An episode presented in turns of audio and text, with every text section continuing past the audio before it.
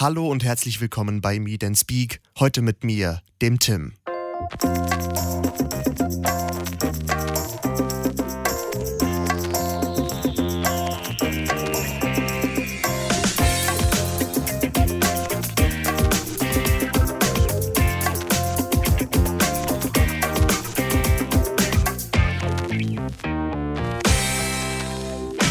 Meinen heutigen Gast begrüße ich wie immer zunächst mit einigen persönlichen Fragen. Also, los geht's.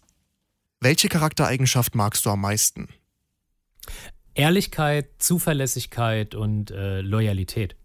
Pünktlichkeit, bitte auch noch. Pünktlichkeit muss bitte auch noch rein. Und welche verachtest du am meisten?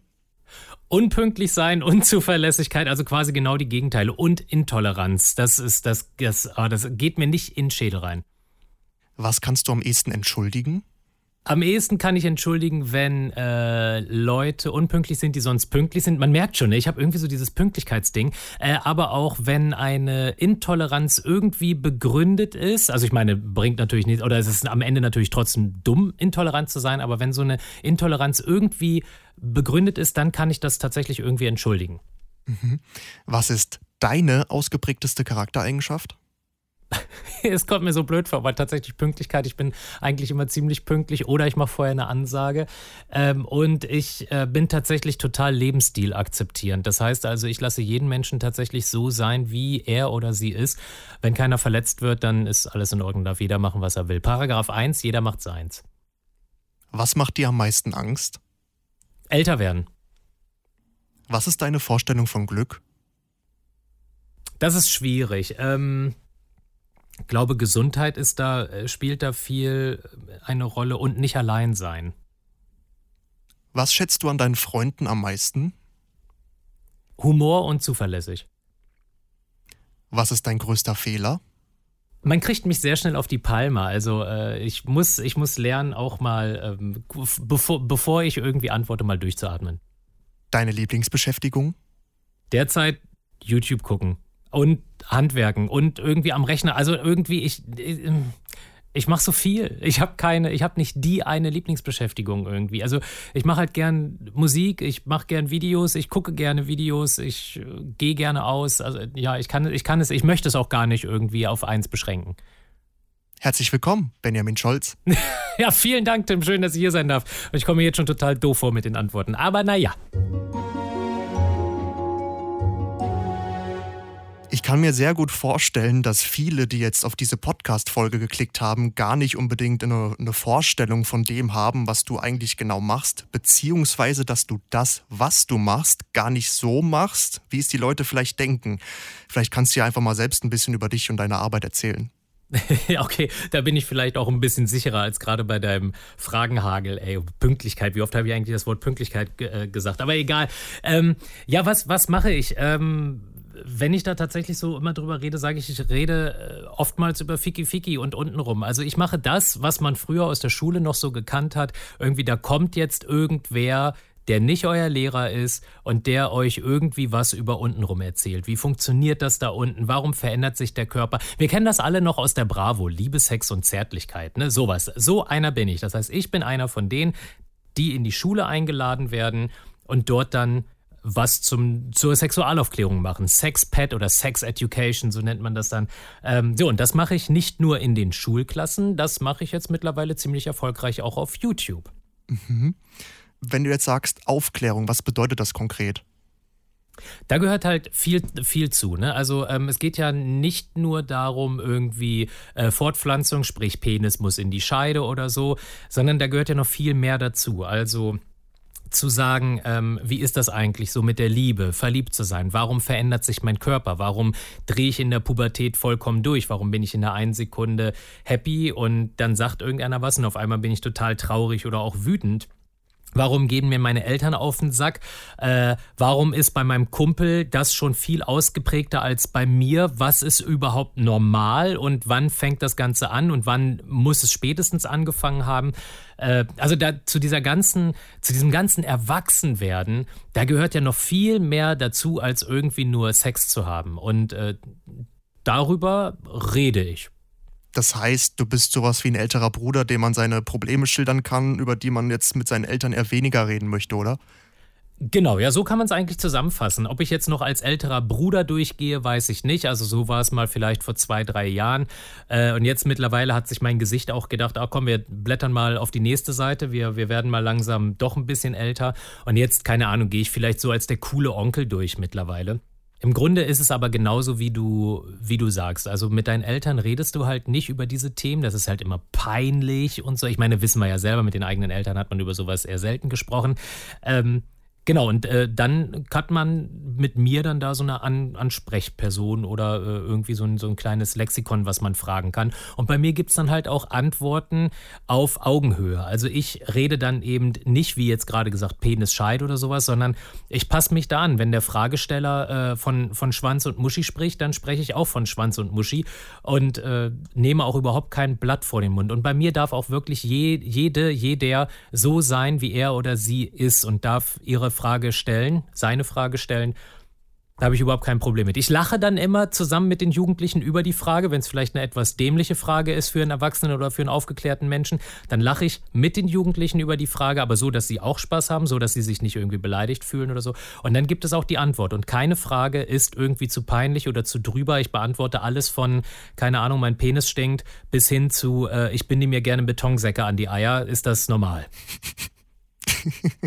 ja, ähm, hast ja gerade schon gesagt, du bist auch auf YouTube aktiv. Wie ist das denn als YouTuber? Also ähm, du hast ja um die 200.000 Abonnenten. Kannst du überhaupt noch einkaufen gehen, ohne dass du sofort von kreischenden Teenagern belagert wirst? Nein, aber das, das plane ich mit ein. Nein, es ist tatsächlich so, dass mich die wenigsten, also ich weiß es tatsächlich nicht, wie viele Leute mich erkennen oder so, aber ähm, es es ist überhaupt nicht so, dass ich irgendwie rausgehe und keinen Schritt mehr nach dem anderen machen kann. Dafür sind 200.000 Abonnenten überhaupt nicht viele. Okay, jetzt kann man natürlich so argumentieren, 200.000 Abonnenten, also die, die offen zugeben, mich zu, äh, zu gucken. Aber ich habe jetzt derzeit, glaube ich, 34 Millionen Views. Das heißt also, meine Videos werden viel, viel, viel häufiger geguckt, als, äh, als die Abonnentenzahl suggeriert. Äh, das heißt also, der, der Bedarf ist definitiv da. Ähm, und wie viele mich dann tatsächlich erkennen, kann ich nicht sagen. Aber im Großen und Ganzen passiert es vielleicht einmal pro Woche, wenn das, wenn das reicht. Oder wenn, wenn überhaupt, äh, dass Leute in der Stadt sagen, ey Ben, cool, ich gucke deine Videos, können wir ein Foto machen oder sowas. Viele erkennen mich vielleicht und denken sich, boah, krass, äh, und sagen dann aber nichts. Und das kann ich ja dann überhaupt nicht messen. Aber ich habe auf gar keinen Fall irgendwie so einen Status, dass ich, dass ich immer beschützt werden muss oder so das ist ja auch eigentlich gar nicht mehr so, wie es vor ein paar Jahren noch war. Ne? Ich, als das Ganze so mit YouTube angefangen hat, so 2012, da warst du mit 200.000 Abonnenten schon eine echt große Nummer, oder? Und mittlerweile ist es ja, die größten Kanäle haben irgendwie 5 Millionen Abonnenten, Millionen, das muss man sich mal auf der Zunge zergehen lassen. Und da gehst du halt heutzutage doch eigentlich unter, oder? Gar nicht so. Also 200.000 ist tatsächlich schon eine ordentliche Ansage. Das ist schon eine ordentliche Menge und man hat damit auch schon Einfluss. Man ist dann also tatsächlich einer von diesen Influencern. Ähm, das, das, das hat also schon einen Wert. Aber ja, es ist genauso, wie du sagst. Es ist halt im Vergleich zu den wirklich großen Kanälen, die mit 5 Millionen Abonnenten romantieren, ist es natürlich gar nichts. Ich glaube, dass du aber trotzdem, je nachdem, was du machst oder in welcher Zielgruppe du unterwegs bist, auch mit 200.000 Abos dieses Leben haben könntest, dass du draußen auf der Straße angesprochen wirst. Jetzt ist es bei mir ja so, äh, meine Zielgruppe ist eher ja, sagen wir mal so 13 bis 16, vielleicht 12 bis 16. Das nie wirklich gemessen. Und äh, die sind selten irgendwie an den Orten unterwegs, wo ich unterwegs bin. Und wenn, dann trauen sie sich auch nicht irgendwie was zu sagen. Ich könnte mir halt vorstellen, wenn du über irgendwelche anderen Thematiken sprichst, die dann auch so die 18-, 20-Jährigen irgendwie mehr triggert, dann äh, wirst du da vielleicht auch mal häufiger erkannt. Also das ist bei mir, bei mir kommt so einiges zusammen, dass die, äh, also ja, bei mir kommt einiges zusammen, dass man eben nicht zusammenkommt. Was ich aber sagen kann, wenn ich in der Schule bin, wenn ich in den Schulklassen stehe oder durch das Schulgebäude gehe, dann erkennt mich mindestens einer, wenn ich da über den Pausenflur gehe oder sowas. Und dann dauert es auch nur wenige Sekunden oder eine Schulstunde und dann steht vor der nächsten Pause steht dann da die äh, eine größere Meute vor der Klasse. Das, das stimmt schon, ja. Das meine ich auch ganz, ganz äh, äh, uneingebildet oder sowas. Ich meine das völlig wertfrei. Also das ist so, so ist es halt. Ne? Also in der Schule, ja, da wird man dann häufiger erkannt, ähm, aber so in der in der Innenstadt da total selten. Wie läuft denn so ein Unterricht dann bei dir in den Schulen ab? Ähm, das, ist, das hängt immer so ein bisschen davon ab, wie viel Zeit man hat. Also ich versuche den Unterricht immer auf mindestens drei Stunden anzusetzen. Alles darunter ist total sinnfrei, weil man den Jugendlichen überhaupt nichts mitgeben kann. Ähm, das ist dann irgendwie, man, man spricht so ein bisschen ja, über Sex und über Risiken, dann gibt man den Kondome mit und dann, dann war es das. Und alles, was sie sich behalten haben, ist halt, ich habe ein Kondom bekommen. Also man, man sollte so mindestens drei Stunden, also drei Schulstunden dafür einplanen. Besser wäre so ein ganzer Projekttag. So habe ich das zum Beispiel neulich in der Schule gehabt, hoch im Norden. Äh, die haben einen ganzen Tag äh, für mich eingebucht. Da waren wir, glaube ich, über sechs Stunden miteinander. Äh, das ist dann auch hart am Ende. Da bist du dann auch fertig danach. Ähm, aber das bringt halt am meisten. So, und wie läuft das ab? Am liebsten spiele ich mit den Kindern erstmal irgendwie so eine, so eine Aufwärmübung. Das nennt sich dann bei mir das Ja-Nein-Spiel. Äh, man schreibt in die eine, oder man schreibt auf die eine Seite der Klasse ein ganz großes Ja, auf die andere Seite der Klasse schreibt man ein ganz großes Nein. Alle SchülerInnen müssen sich in der Mitte versammeln und dann stellt man Fragen. Und diese Fragen sind eingangs sehr harmlos. Also da, keine Ahnung, ich habe heute gut geschlafen, ich habe heute gut gefrühstückt oder so. Und die äh, Kinder müssen sich dann positionieren, entweder bei Ja oder bei Nein. Es gibt kein, äh, ich weiß nicht, sondern sie rennen dann halt nach links oder rennen dann nach rechts. Und dann kann man die ganze Gruppe so ein bisschen entzerren. Äh, man, da kriegt man dann auch schon mit, wo sind denn so die Grüppchenbildungen, ne? wer, wer achtet so ein bisschen aufeinander und ähm, wer hört auf den anderen, also wo sind so die Alpha-Tiere und so. Und ähm, ja, die Fragen werden dann halt immer spezieller. Dann gibt es halt auch so die Frage, äh, ich war schon mal richtig besoffen, ich habe schon mal gekifft, ich war schon mal bei der Polizei und zwar nicht nur so zu Besuch. Ähm, und ganz zum Schluss gibt es dann halt auch so die Frage, ich habe schon mal ein Porno geguckt ähm, oder ich kenne einen Schwulen, ich kenne einen HIV-Positiven. Natürlich immer alles vollkommen anonym. Ähm, und die Kinder können halt auch antworten, wie sie wollen, denn die letzte Frage im Spiel ist immer, ich habe in diesem Spiel mindestens einmal gelogen. Und da äh, stehen dann meistens die Jungs auf der Ja-Seite, weil irgendwas dann halt doch zu peinlich war. Ja, und danach geht es dann halt weiter irgendwie, man... Äh, ich habe dann, ich habe so einen roten Faden, den ich, den ich irgendwie abfrühstücken kann und durch dieses, durch diesen roten Faden entstehen dann äh, andere Fragen, die die Kinder, Kinder mir dann stellen. Und äh, manchmal ist es aber auch so, dass die Kiddies von vornherein schon irgendwelche Fragen haben. Und am besten ist es tatsächlich, wenn sie mich erkennen, also wenn mich mindestens einer in der Klasse erkennt, weil dann habe ich die alle schon im Sack und dann wissen die auch, okay, ich kann meine Frage jetzt stellen. Äh, ich kenne ihn ja schon aus dem Internet. Äh, schwieriger ist es, wenn halt einen keiner kennt und dann musst du da erstmal von A anfangen, weil dann kannst du, dir, kannst du davon ausgehen, in der ersten Stunde spricht niemand mit dir. Und dann fängt man halt an zu quatschen und stellt so ein paar Suggestivfragen. Nee, heißt das überhaupt so? Egal, man stellt so ein paar Fragen und so und hofft, dass da irgendwelche Antworten kommen. Mhm. Machst du das jetzt in den Schulen immer noch oder bist du jetzt komplett auf YouTube umgestiegen? Ähm, es ist tatsächlich, hat, hat, sich so ein bisschen gewandelt. Also der YouTube-Kanal ist eben durch die Schul, Schulaufklärung entstanden. Es war quasi dann so der verlängerte Arm. Ich habe also die Fragen aus dem Unterricht mitgenommen zu YouTube. Ähm, und jetzt mittlerweile ist das so ein bisschen gekippt. Ähm, ich mache es jetzt halt sehr, sehr viel auf YouTube. Ähm, und in den Schulklassen ist es seltener geworden, weil es jetzt aber eben auch äh, anders funktioniert. Vorher war ich in einem Verein, der, äh, wo wir dann, wo ich dann halt immer quasi eingeteilt wurde mit mehreren anderen. Und das mache ich jetzt eben nicht mehr über diesen Verein. Ich mache das jetzt eben privat. Und jetzt ist, hat das auf einmal was ganz anderes, weil ich jetzt nämlich nicht als äh, vom, von, von der Stadt oder von irgendeinem Träger bezahlt dahin gehe, sondern jetzt muss man mich halt als den YouTuber, als den speziellen YouTuber, den Aufklärer äh, engagieren. Und dann ist das halt ein bisschen komplizierter geworden. Aber es ist durchaus noch immer äh, möglich. Und ähm, ich finde es gut, dass, dass dann doch noch so viele Schulen mich engagieren. War das denn schon immer dein Traum, Sexualaufklärung für Kinder und Jugendliche zu machen? Oder wann kam dieser Wunsch dir auf? Weil ich meine, es ist jetzt nicht wirklich der gewöhnlichste Beruf. Ist richtig und es ist auch gar kein Traum von mir, das zu machen, äh, was jetzt aber auch nicht heißt, dass ich das irgendwie kacke finde oder so, sondern ähm, ah, der Werdegang ist ein bisschen länger. Ähm, ich habe irgendwann mal, oh, ich versuche es ganz kurz zu machen. Also ein Kumpel von mir, der brauchte fürs Studium, brauchte er ein paar Teilnehmer für so eine Fortbildung. Also er musste selbst die Fortbildung halten und ähm, da hat er halt Leute gesucht, die da an dieser Fortbildung teilgenommen haben. So, die hat er aber nicht gefunden, hat er bei uns im Freundeskreis rumgefragt, ey, wer, wer hat mal Bock dran teilzunehmen? So, und in dieser Fortbildung ging es halt um sexuell übertragbare Krankheiten. Und ich fand dieses Thema auf einmal total spannend. Ich habe ja auch medizinische Vorkenntnisse irgendwie durch meine Eltern und so. Ähm, und ich fand das Thema spannend und ähm, bin dann da irgendwie bei geblieben und habe dann äh, dadurch äh, die Jugendprävention kennengelernt, also eben die Leute, die in die Schulen gehen und dann da aufklären. Und äh, fand das toll, weil ich gemerkt habe, äh, dass ich zu Jugendlichen schnell einen Draht bekomme. Ich mache ja auch einmal im Jahr oder ich habe einmal im Jahr, war ich Betreuer in so einem Kindercamp und so. Ne? Von daher wusste ich, also Arbeit mit Jugendlichen überhaupt kein Akt. Und dann ist es bei mir so, dass ich auch überhaupt kein Problem habe, über diese Sachen zu sprechen oder eben so Wörter wie Muschi, Arsch, Pimmel, äh, Titten in den Mund zu nehmen, ohne dass ich mich dann dabei irgendwie verstelle oder rot werde.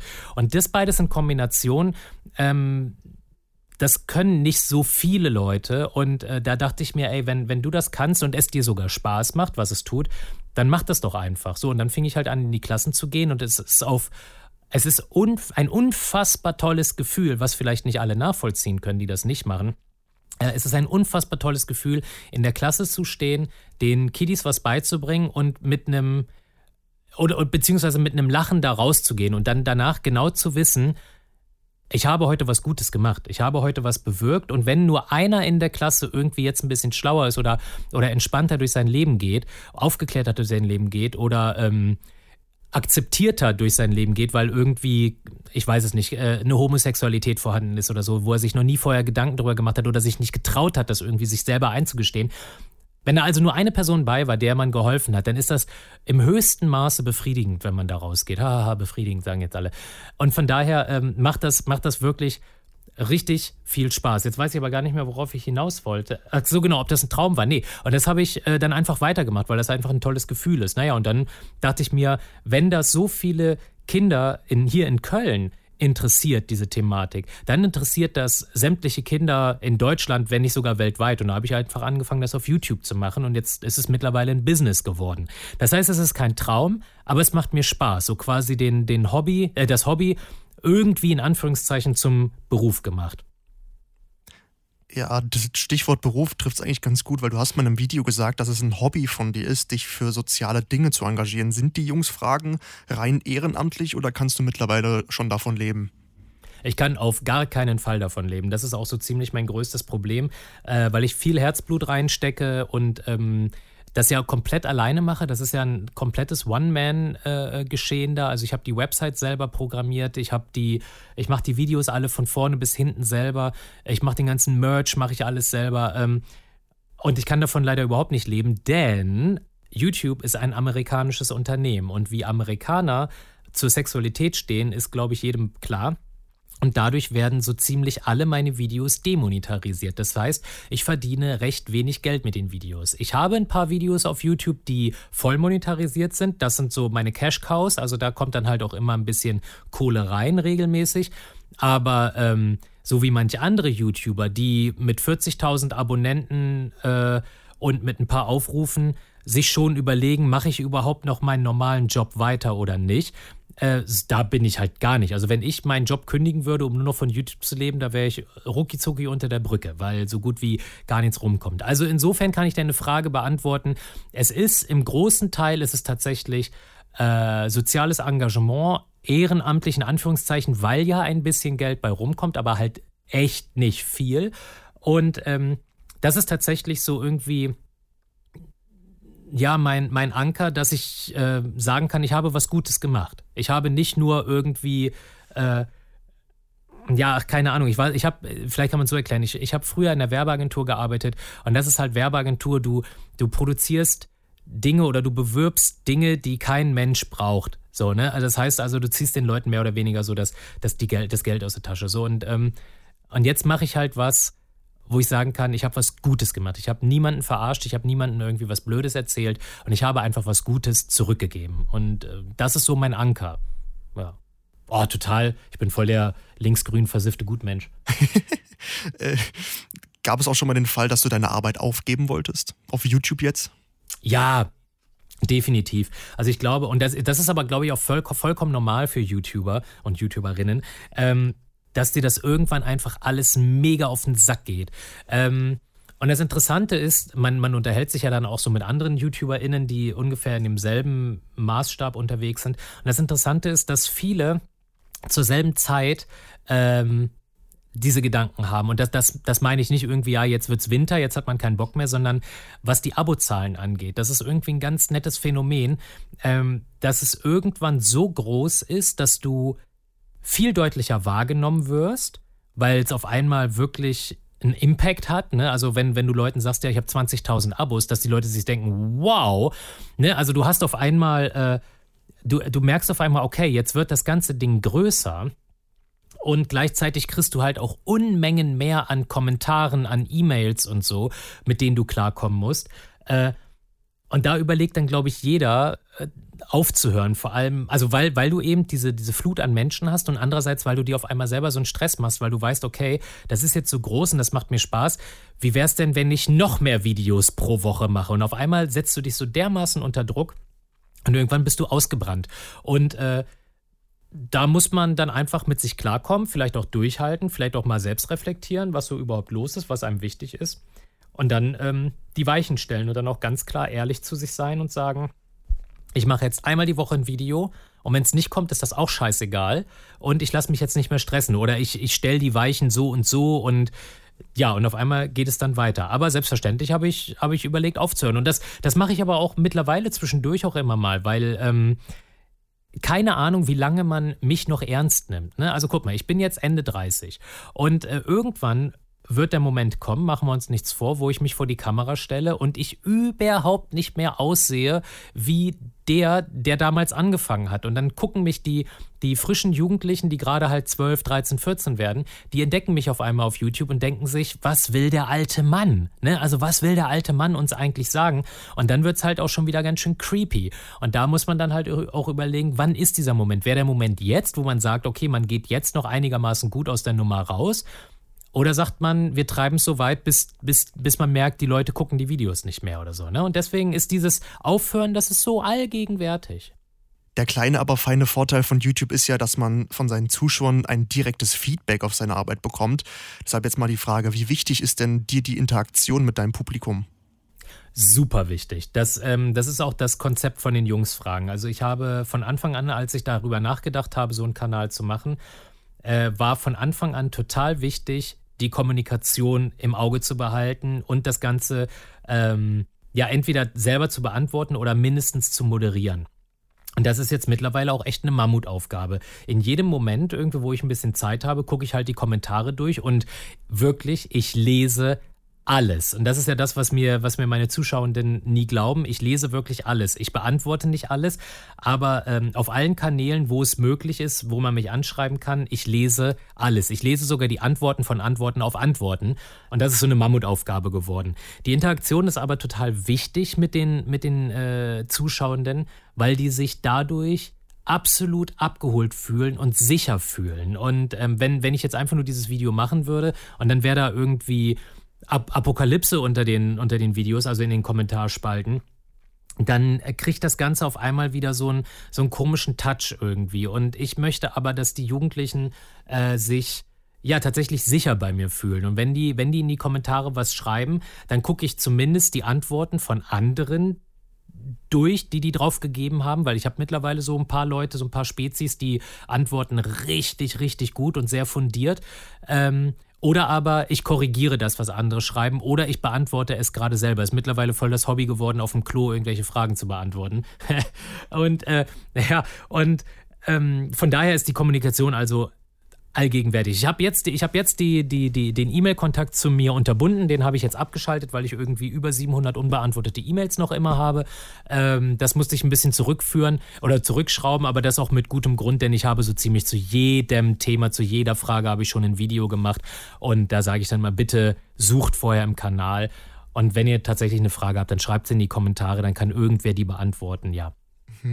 Wenn du jetzt, wie du schon sagst, zu, zu, so ziemlich jeder Frage schon ein Video gemacht hast, warum hast du dann das ganze Wissen, das man ja auch schon durch deine Videos vermittelt bekommt, jetzt nochmal auf Papier gebracht? Hängst du jetzt deine YouTube-Karriere Karriere an den Nagel und wirst Schriftsteller, weil du hast ja äh, ein Buch geschrieben?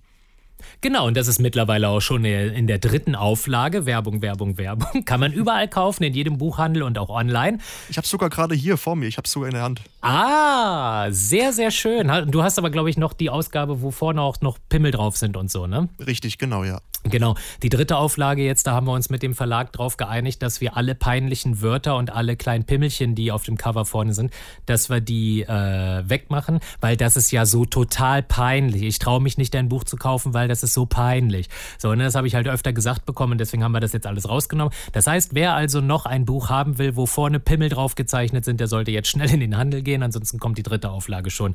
Nun gut, warum habe ich das gemacht? Weil es sich einfach anbietet. Ähm, Natürlich hängen die Jugendlichen heutzutage äh, viel vorm Rechner ab, viel vor YouTube. Ähm, ein, ein Buch in der Hand zu haben, ist aber tatsächlich nochmal so eine andere, so eine andere Wertschätzung, weiß ich nicht, aber so eine andere, so ein anderes Level von Wissensvermittlung. Ne? Ähm, während man vielleicht YouTube nur mal so nebenbei guckt oder eben noch immer im Kopf hat, das ist ja nur das Internet, ähm, ist so ein Buch nochmal was ganz anderes. Und da hast, haben jetzt auch Eltern mal so ein kleines Werkzeug. Ähm, mit ihren Kindern irgendwie so ein bisschen das Eis zu brechen, dass sie den Kindern sagen können, guck mal, hier ist Jungsfragenbuch, ich gebe es dir einfach, lies es dir durch, wenn Fragen sind, kannst du zu uns kommen. Ansonsten sind wir als Elternteil jetzt sicher, dass du vernünftige Aufklärung kriegst und nicht dein, dein Wissen von irgendwelchen abstrusen anderen Kanälen, die es leider auch gibt, äh, dir von da irgendwie ziehst oder was. Ne? Und von daher ist das eigentlich eine ganz, ganz gute Geschichte, so ein Buch zu schreiben. Ich habe eine Zuschauerfrage von der Sophie bekommen und Sophie möchte Folgendes von dir wissen.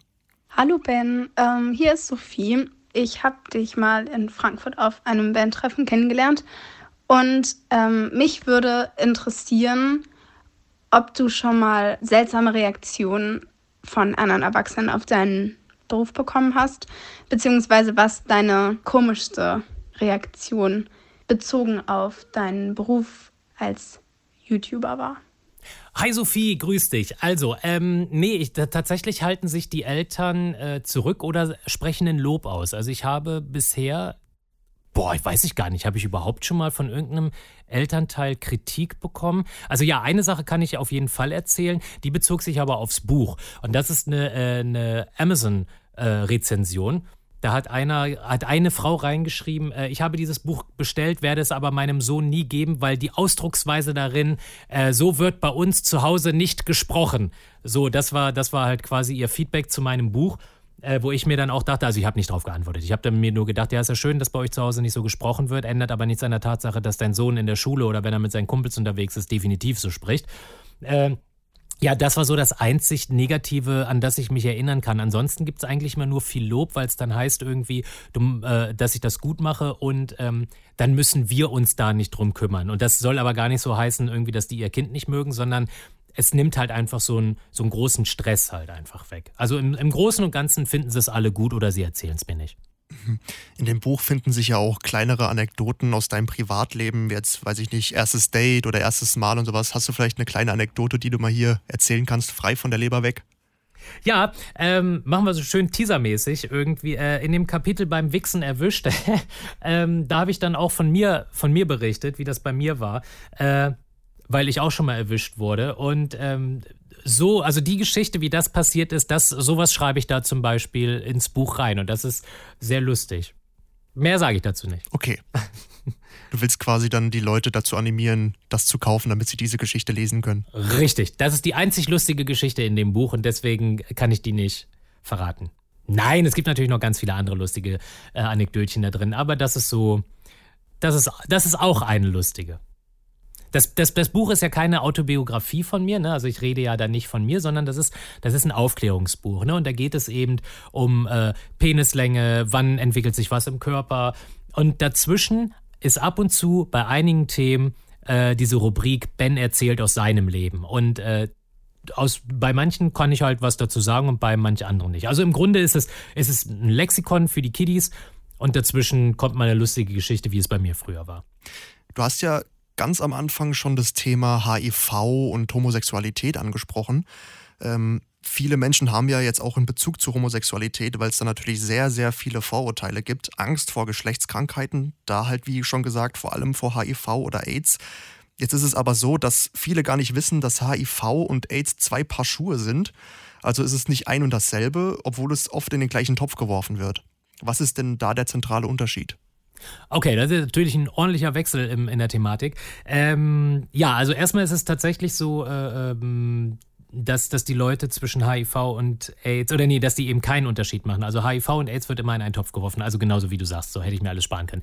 Ähm, und der, der Unterschied ist halt, dass HIV, also das HIV-Virus, ähm, wenn du das im Körper hast, dann führt das irgendwann zu AIDS. Aber HIV und AIDS ist nicht per se dasselbe. Also man steckt sich erst mit dem HIV-Virus an und wenn man es dann nicht behandelt, dann wird es irgendwann nach fünf, nach zehn, nach 15 Jahren zu AIDS. Und deswegen ist HIV und AIDS definitiv nicht dasselbe. Das eine führt zum anderen, ja, aber mehr auch nicht. Jetzt gehen wir mal davon aus, Person XY war feiern und hat im Club eine andere Person kennengelernt. Die beiden schlafen miteinander und am Ende stellt sich heraus, eine der beiden trug den HI-Virus in sich und hat den anderen damit angesteckt. Muss die nun neu infizierte Person jetzt sofort sein Testament schreiben, weil sie nur noch wenige Tage zu leben hat? Nein, also von, da, da, sind wir, da sind wir weit von entfernt. Also das war natürlich in den, in den 80ern, in den 90ern, da war das halt noch so. Es gab äh, wenig Infos äh, über HIV. Ähm, es gab keine Medikamente gegen HIV. Man, man musste irgendwie zwei Hände voll Pillen jeden Tag schlucken und das zu bestimmten Tageszeiten und so. Ist heute alles nicht mehr so. Heutzutage kann man, und das ist jetzt eine, eine, eine Aussage, da muss man vorsichtig mit sein. Ähm, Heutzutage ist es, heutzutage kann man mit HIV ganz gut leben. Es ist und bleibt eine chronische Krankheit. Einmal das HIV-Virus im Körper, immer im Körper. Man bekommt es nie wieder weg und man muss es auch behandeln. Man nimmt jeden Tag eine Pille. So weit sind wir gekommen. Also aus den zwei Handvoll Pillen ist jetzt nur noch eine einzige Pille geworden. Äh, und mit der kann man ein, ja, eigentlich ein weitestgehend normales Leben führen, so wie eine nicht infizierte Person. Man hat halt aber trotzdem eine chronische Krankheit und es kann natürlich sein, dass es irgendwie zu äh, spät, Spätfolgen kommt, äh, ja, die aber auch durchaus ähm, bei einer gesunden Person hätten passieren können. Also ja, es ist wie gesagt, es ist schwierig, aber wir sind schon lange nicht mehr dabei, dass wenn man sich infiziert hat, dass man äh, direkt sein, sein Testament schreiben muss. Das ist, das ist Quatsch. Und wenn wir jetzt davon, von deinem Beispiel ausgehen, und es ist bekannt, dass eine der beiden Personen HIV-positiv ist, äh, dann gibt es ja auch immer noch die Möglichkeit der PEP. Das ist eine, die Pille danach. Das heißt also, man, man hatte jetzt ungeschützten Geschlechtsverkehr. Das ist auch immer eine ganz wichtige Sache. Ungeschützt bedeutet ohne Kondom oder ohne die, die PrEP-Pille. Dann hat man die Möglichkeit innerhalb von 72 Stunden, aber 72 Stunden ist eigentlich schon zu spät. Also es muss so schnell wie möglich gehen. Da, da zählt wirklich jede Minute. Sofort in die Uniklinik fahren oder ins nächstgrößere Krankenhaus und äh, sich die PEP geben lassen äh, dann ist es, dann kann das HIV-Virus nämlich nicht im Körper andocken. Also man kann sich dann quasi vor HIV schützen, wenn es denn schnell geht. Ansonsten hat man halt die normale Therapie, was ich gerade erklärte. Ne? Also man kann relativ vernünftig leben mit einer HIV-Infektion. Äh, ja, also man, man, wir sind davon weg, dass man, dass man direkt sein Testament schreiben muss. So ist es nicht mehr. Man kann normal alt werden mit einer HIV-Infektion. Wo wir gerade beim Thema Geschlechtskrankheiten sind, hattest du selbst schon mal welche? Jetzt werden wir aber ganz schön intim. Aber ja, was soll ich denn lügen? Natürlich, also irgendwas, irgendwas fängt man sich halt mal ein. Ne? Wenn, man, wenn man Sex hat, dann passiert das mal. Bei den, bei den Kiddies, die das nicht so nachvollziehen kann, da vergleiche ich das dann immer mit, mit Rollerblade fahren oder Longboard fahren oder sowas. Ne? Oder Fahrrad. Du fährst die ganze Zeit unfallfrei. Ne? Du bist ziemlich sicher auf dem Fahrrad, auf dem Longboard. Du kannst damit auch Tricks machen und sowas. Ne? Machst, da, machst da alles möglich mit. Ja, und irgendwann ist dann halt doch mal der Bordstein im Weg oder die Laterne, die man nicht gesehen hat und so. Ne? Auf einmal tut man sich halt doch was und dann ist es halt so. Und ja, Sexuell übertragbare Krankheiten gehören beim Sex eben dazu, kann passieren. Dann gibt es aber eine Spritze, eine Salbe, eine Pille, die man schlucken kann und dann ist das, auch, äh, ist das auch wieder weg. Das Wichtige an der ganzen Geschichte ist bloß, und das jetzt auch an alle deine Zuhörenden, wenn ihr Sex habt, ihr müsst euch oder solltet euch einmal im Jahr auf alle gängigen Krankheiten testen lassen, also Krankheiten von unten rum. Auch ohne Symptome. Denn es gibt ein paar Krankheiten, die verstecken sich in eurem Körper, die brüten da so ein paar Jährchen und auf einmal brechen die aus und dann geht's euch richtig scheiße. Auch ohne Symptome, mal auf Chlamydien, Tripper, Syphilis und wenn man schon dabei ist, direkt auch auf HIV testen lassen. Denn je eher man irgendwas diagnostiziert, desto besser kann man es behandeln. Und das jetzt auch in Bezug, wenn man jetzt nur mit einer Person schläft? Naja, also da hängt es natürlich davon ab, wie monogam ist die Beziehung. Ähm, wenn man jetzt wirklich absolut sicher sagen kann, äh, man ist in einer monogamen Beziehung und man ähm, schläft mit niemand anderem und sowas, dann ist es natürlich Quatsch, weil woher soll die Krankheit dann kommen? Krankheiten müssen immer von Person zu Person zu Person zu Person übertragen werden. Das kriegt man nicht einfach mal, weil man, keine Ahnung, den, den Türgriff von, dem, vom, von der öffentlichen Toilette abgeleckt hat. Da kriegt man höchstens einen Herpes irgendwie oder irgendwelche irgendwie Dünnschiss oder so, aber davon kriegt man keine Geschlechtskrankheit. Ähm, Jetzt ist es aber halt so, dass ähm, die, ähm, die Testinstitutionen, wo man sich auf Krankheiten testen lassen kann, die machen auch immer Evalu Evaluierungsbögen zwischendurch, wo die halt gucken, mit wie vielen Leuten hattest du in den letzten sechs Monaten Sex, bist du in einer festen Partnerschaft und so, ne? Also da kommen halt immer so ein paar Fragebögen mit auf den Tisch, natürlich alles anonym. Und da stellt sich heraus, dass viele, viele, viele, die angeben, in einer festen Partnerschaft zu sein, dann aber trotzdem mit ganz schön vielen unterschiedlichen Leuten Sex hatten. Das heißt also, dieses Fremdgehen in Anführungszeichen, das ist so ein, ja, es, sagen wir mal, die Dunkelziffer ist ganz schön hoch, oder? Die, die, es machen mehr Leute, als man denkt. Und ähm, ja, von daher ist es halt, je nachdem, was man für eine Beziehung fährt. Wenn man eine, eine ehrliche, monogame Beziehung fährt, ist es natürlich alles, alles tutti, dann ist alles supi wenn einer von beiden irgendwie sich denkt, ich brauche mal ein bisschen Abwechslung, dann wird es halt schon wieder ein bisschen schwieriger. Oder aber wenn man wenn man, wenn man sagt, wir, wir haben eine, in Anführungszeichen, eine offene Beziehung, auch da gibt es ja verschiedene Modelle, ähm, dann ist es aber auch einfacher, mit seinem Partner, Partnerin drüber zu sprechen, pass auf, äh, wir machen einfach mal jedes Jahr so einen Test, weil wir haben ja beide unterschiedlich voneinander auch mal mit anderen Leuten Spaß. Das Komplizierteste, Komplizierteste ist halt immer, wenn der eine das will, die andere das. Ne, dann dann, dann wird es zu einem Problem. Und vielleicht kriegt man das ja in die, in die Partnerschaft irgendwie rein, dass man, dass man sagt, irgendwie, guck, ich habe so ein hohes Gesundheitsbewusstsein, ich möchte mich einfach testen lassen. Weil, wer weiß, ich vertraue dir zwar, Schatz, aber ich möchte einfach für mich dieses Körpergefühl. Also ich möchte auch die psychische Gewissheit, dass alles in Ordnung ist. Schwieriges Thema, ganz klar. Mhm kommen wir jetzt noch mal ein bisschen näher auf die Homosexualität zu sprechen, denn das ist ja ein Thema, das bei dir sehr häufig auf dem Kanal vertreten ist und auch in deinem Buch widmest du diesem Thema ein 18 Seiten langes Kapitel. Wie wichtig ist dir denn die Wertevermittlung im Bereich Homosexualität gerade bei deiner Zielgruppe, den Kindern und Jugendlichen? Unfassbar hoch. Ähm, also ich kriege mit, dass die äh, mittlerweile viel lockerer geworden sind. Also die Akzeptanz ist größer geworden. Ähm, und man hört immer häufiger auch so irgendwie, ist doch scheißegal, wer irgendwie was ist und so, ne? So nach dem Motto, Hauptsache, sie lassen mich in Ruhe, ja, dieser Standardspruch halt. Ähm, also die Akzeptanz ist tatsächlich größer geworden, aber es gibt immer noch genug Leute, äh, die da absolut was dagegen haben, aber es überhaupt nicht argumentieren können. Und ähm, es ist absolut wichtig, wenn ich mich zum Beispiel mit äh, homosexuellen Jugendlichen äh, mich unterhalte, die irgendwie über, über meinen Kanal auf mich aufmerksam geworden sind und so. Ich höre halt so oft noch immer, was die für eine Angst davor hatten oder immer noch haben, sich zu outen oder überhaupt erstmal zu sich selbst zu stehen. Und das ist das Allerschlimmste, wenn Jugendliche, junge Jugendliche, keine Ahnung, es kann ja auch schon mit 10, 11 sein, wenn die merken, bei mir ist irgendwas anders. Irgendwie finde ich Mädchen nicht toll, ich finde Jungs irgendwie toll. Das ist vielleicht so mit zehn denkst du dir, ja, kann ja noch, ist ja, ist ja noch, ist ja, ist mir egal, oder du denkst da irgendwie gar nicht so drüber nach.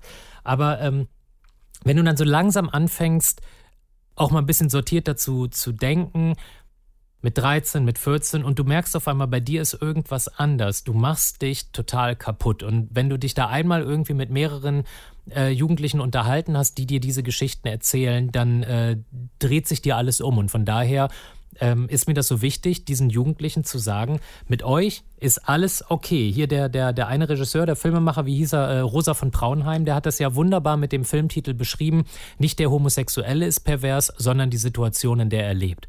Und genau so ist es. Und deswegen ist mir das so unfassbar wichtig, diese, dieses Kapitel so dick und so ausführlich zu machen. Also über 18 Seiten hast du gesagt, wusste ich selber gar nicht, dass es so viele sind.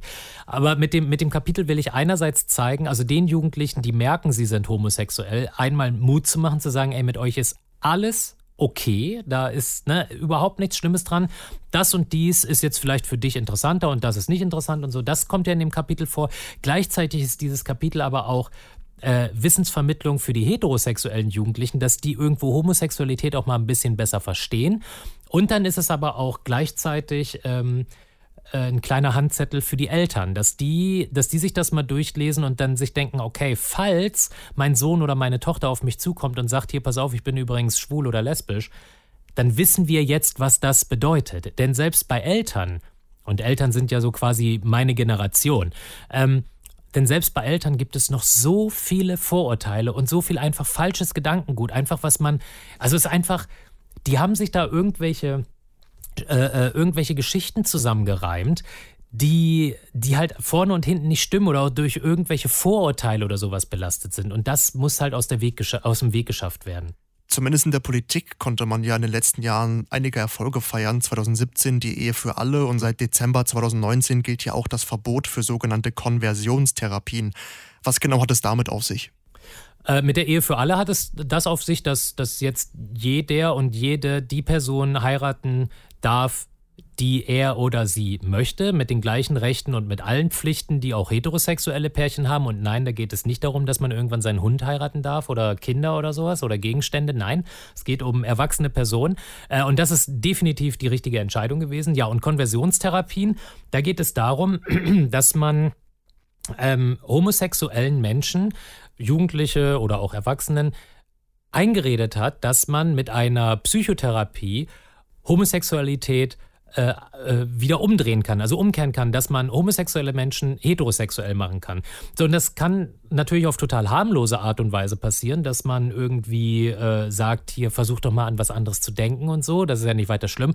Das geht aber so weit, äh, dass man da auch mit irgendwelche Unterwassertherapien, mit Stromstößen und all so ein Zeug äh, versucht hat zu arbeiten oder mit irgendwelchen keine Ahnung, Räucherkerze auf den Kopf stellen und dann kommen da angeblich irgendwelche dämonischen Dämpfe aus dem, aus dem Schädel und sowas. Ne? Also, also wirklich, wirklich krank, krankes Zeug. Und äh, das wurde jetzt zum Glück verboten, dass man sowas nicht machen darf, weil es einfach nicht funktioniert. Fakt. Du kannst aus einem heterosexuellen Menschen keinen homosexuellen machen und aus einem homosexuellen keinen heterosexuellen. Auch das vergleiche ich zum Beispiel in dem Buch auch immer mit, wenn Menschen Segelohren haben, dann kann man nicht durch Gespräche die Segelohren anlegen. Oder wenn jemand dunkelhäutig geboren wird, dann wird der sein Leben lang eine dunkle Hautfarbe haben. Das kann, da kannst du dich therapieren, wie du willst. Er wird nicht hellhäutig. Und dann heißt es ja immer, ja, aber Michael Jackson oder Leute, die die Segelohren haben, die können sich das ja anoperieren lassen und so. Ja, die Genetik sagt aber, du bist dunkelhäutig. Ja, du hast Segelohren, du hast aber großes Leid auf dich genommen, um anders zu sein. Und im Kern bist und bleibst du weiter segelohrig. So, ne? Und deswegen sind diese Konversionstherapien Quatsch. Wenn irgendeiner zur, zur Therapie will, weil, ähm, weil er sich in seiner Homosexualität unwohl fühlt und sowas, dann darf er das gerne tun. Ich sage ja nicht, dass es irgendwie, äh, dass Therapien allgemein verboten werden sollten. Auf gar keinen Fall. Wenn man aber ein Problem mit seiner Homosexualität hat und zur Therapie geht, dann sollte die Therapie eher dahin gehen, zu sagen, ey Digga, mit dir ist alles okay. Und jetzt gucken wir mal, dass du mit deiner Homosexualität klarkommst, so, ne? Und nicht irgendwie, wir versuchen dir die irgendwie abzuerziehen, weil es eh nicht funktioniert. Du selbst gehst ja sehr offen mit Sex und dem ganzen Kram um, hältst dich aber, was deine eigene Sexualität angeht, sehr bedeckt. Warum? So, ich muss jetzt auch eigentlich zum Friseur gleich. Nein, also ich, ähm, ich gehe damit tatsächlich, ähm, ich halte damit hinter den Berg, weil es für die Jungsfragen wichtig ist. Und zwar ähm, muss sich bei mir jeder wohl, jeder und jede wohlfühlen können. Wenn ich jetzt behaupte, ich bin heterosexuell, dann sagen die ganzen Homosexuellen, äh, sagt meine homosexuelle Zielgruppe, was will der eigentlich? Der, der weiß überhaupt nichts über unsere Lebensrealität, wie schwer das alles ist. Woher, woher meint er das alles zu wissen? Würde ich jetzt sagen, ich bin äh, homosexuell, dann würden die ganzen Heten sagen, was will die Schwuchtel von uns? Ne, machen wir uns doch nichts vor, so ist es. Und äh, deswegen ist es bei den Jungsfragen bestenfalls so, dass ich gar keine Sexualität habe oder aber dass ich beidseitig bespielbar bin. Ne? Und deswegen spiele ich damit auch immer so ein bisschen. Mal bin ich in dem einen Video vielleicht ein bisschen, ja, wie nennt sich das, exaltierter? Heißt das so? Ist das ein korrektes Wort? Ich weiß nicht. Aber dann bin ich halt vielleicht ein bisschen schwuler, so dieses Klischee-schwul, ne, so irgendwie.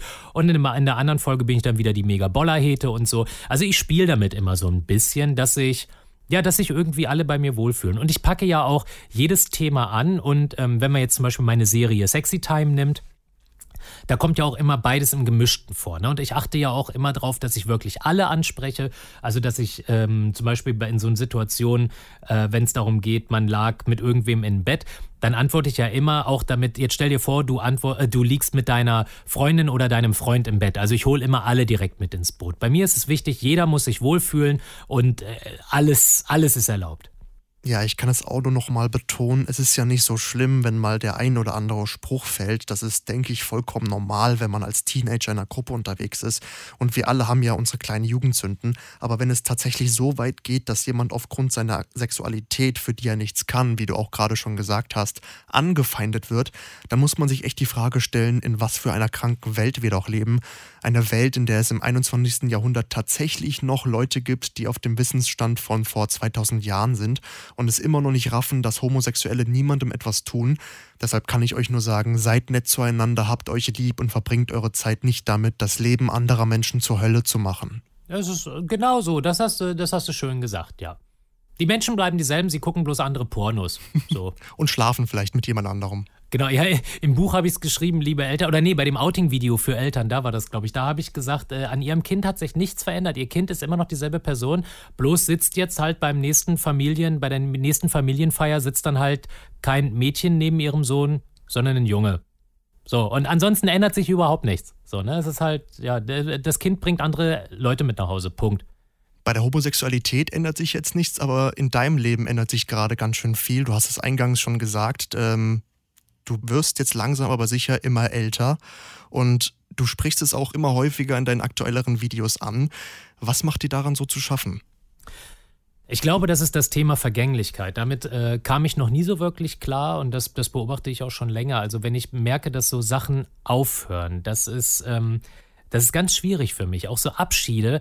Keine Ahnung, man hat vielleicht ein verlängertes Wochenende mit seinem ganzen Freundeskreis äh, gehabt und man sieht sich auch definitiv wieder irgendwie. Aber alleine, dass diese Zeit dann vorbei ist, das ist irgendwie so extrem schade. Und ähm, irgendwie die Angst davor zu haben, irgendwas zu verpassen oder andersrum gesehen, noch so viel machen zu wollen, aber überhaupt gar nicht zu wissen, wie soll ich das alles noch äh, unterbringen? Dass man sich sagt, so, ey, irgendwann will ich auch nochmal, äh, keine Ahnung, die Welt bereisen. Und dann überlegt man sich, ach scheiße, du bist ja schon Ende 40, das wird aber ganz schön knapp. Und dann denke ich mir so, äh, wie sieht das eigentlich aus mit Nachwuchs? Da hast du dich ja auch mal, das hast du auch mal schleifen lassen, so irgendwie. Und dann denkst du dir so, naja, geht ja noch, machst du irgendwann, ne? Und dann denkst du dir, ach nee, du bist ja schon Ende 40. So, weißt du, und, und das ist halt echt das Problem. Ich gehöre auch überhaupt nicht mehr zur werberelevanten Zielgruppe, so, weißt du? Also, wenn Produkte erschaffen werden, dann ist das immer nur so für Leute bis Mitte 20. Ich bin komplett raus. Das nächste, wofür ich mich zu interessieren habe, sind Treppenlifte. Das ist so, keine Ahnung, also man entdeckt so langsam, dass, also ja, man, man entdeckt, man kommt so langsam auf die Zielgerade. Da bin ich jetzt wahrscheinlich, jetzt sagen alle, die, die älter sind und zuhören, irgendwie die 50, 60, 70 sind, die sagen sich wahrscheinlich, ach Kind, du hast doch noch so viel Zeit. Ja, aber äh, diese, diese Leute, die schon älter sind, die, die sagen aber auch im gleichen Atemzug, mein Gott, ist die Zeit schnell vergangen. Und so ist es. Also das kann ich ja jetzt auch selbst schon sagen, dass diese letzten zehn Jahre, 30 bis 40, die gehen so rasend schnell. Das ist auf einmal so, bupp, Zeit vorbei. Und äh, davor, ich habe da einfach, ich habe einfach eine Angst vorm Älterwerden und ähm, dass irgend, also dass das immer, dass, dass es immer schwieriger wird, dass immer mehr Sachen wegbrechen und so. Und ah, ich hasse es einfach. Vergänglichkeit. Vergänglichkeit ist die Pest. Ich möchte diesbezüglich gerne auch mal ein kleines Beispiel nennen. Vielleicht kennst du ja die Krimireihe Maigret von Georges Simenon. Nee, leider nicht. Ist nicht schlimm, äh, aber da gibt es einen Roman, die Nummer 42, Maigret hat Angst und ähm, der dreht sich im Grunde auch ums Älterwerden. Ähm, der Kommissar Maigret hat das Gefühl, dass er keinen Zugang mehr zu seinen jüngeren Kollegen findet, die ihn für altmodisch halten. Hast du Angst, dass dir so etwas auch passieren könnte, weil du bist ja auch dieses Jahr schon 40 geworden? Ja, tatsächlich, natürlich hat man da auch Angst vor. Man geht irgendwie feiern und ich bin so eine Person, die auch wirklich gerne noch feiern geht und irgendwie sich die, die Nacht um die Ohren schlägt irgendwie und äh, Party macht und tanzen geht und so. Und äh, dann steht man im Club, steht in, in der Kneipe oder was und man merkt, dass man da überhaupt nicht mehr hingehört. Dass man guckt sich um und denkt sich, boah, die sind alle 20 Jahre jünger, wenn das mal reicht. Und man kommt sich dann selber so doof vor. Einerseits ist es vielleicht so, warum schert man sich drum? Man kann doch trotzdem Spaß haben, keine Frage. Aber die andere Seite in einem, die sagt einem, Alter, sieh zu, dass du mit deinem, mit deinem faltigen Arsch nach Hause kommst. Du passt hier überhaupt nicht rein. Dich gucken bestimmt schon alle an. Naja. Also ich persönlich und ich denke auch viele andere, die diesen Podcast hören, hoffen, dass du uns noch ganz, ganz lange vor allem als YouTuber erhalten bleiben wirst. Denn ich finde, dass gerade vernünftige Aufklärung im Bereich Sexualkunde super wichtig ist. Und ähm, da muss ich auch mal ein Kompliment an dich machen. Ich finde, du machst das einfach großartig. Wenn ihr jetzt noch nicht genug von Ben hattet, dann schaut auf jeden Fall mal auf einem seiner Kanäle vorbei und kauft euch sein Buch. Das bekommt ihr überall dort, wo es Bücher gibt. Ey Mensch, vielen Dank für, für diese Lobhudelei. Ey, danke für das Kompliment, das freut mich wirklich sehr. Ja, und äh, dann sage ich jetzt, ich glaube, das ist jetzt auch das Ende der Sendung, ne? ich, höre ich so raus. Dann sage ich auf jeden Fall schon mal danke, dass ich hier sein durfte, Tim. Gerne wieder. Und jetzt überlasse ich dir die Verabschiedung. Ja, vielen, vielen Dank auch an dich, Ben, für das wirklich tolle Gespräch. Hat mich sehr gefreut, dass du meiner Einladung gefolgt bist. Und das war auch schon wieder Meet and Speak mit mir, dem Tim. Ich freue mich, wenn ihr auch das nächste Mal wieder mit dabei seid. Macht's gut und bis dahin. Ciao. Tschö.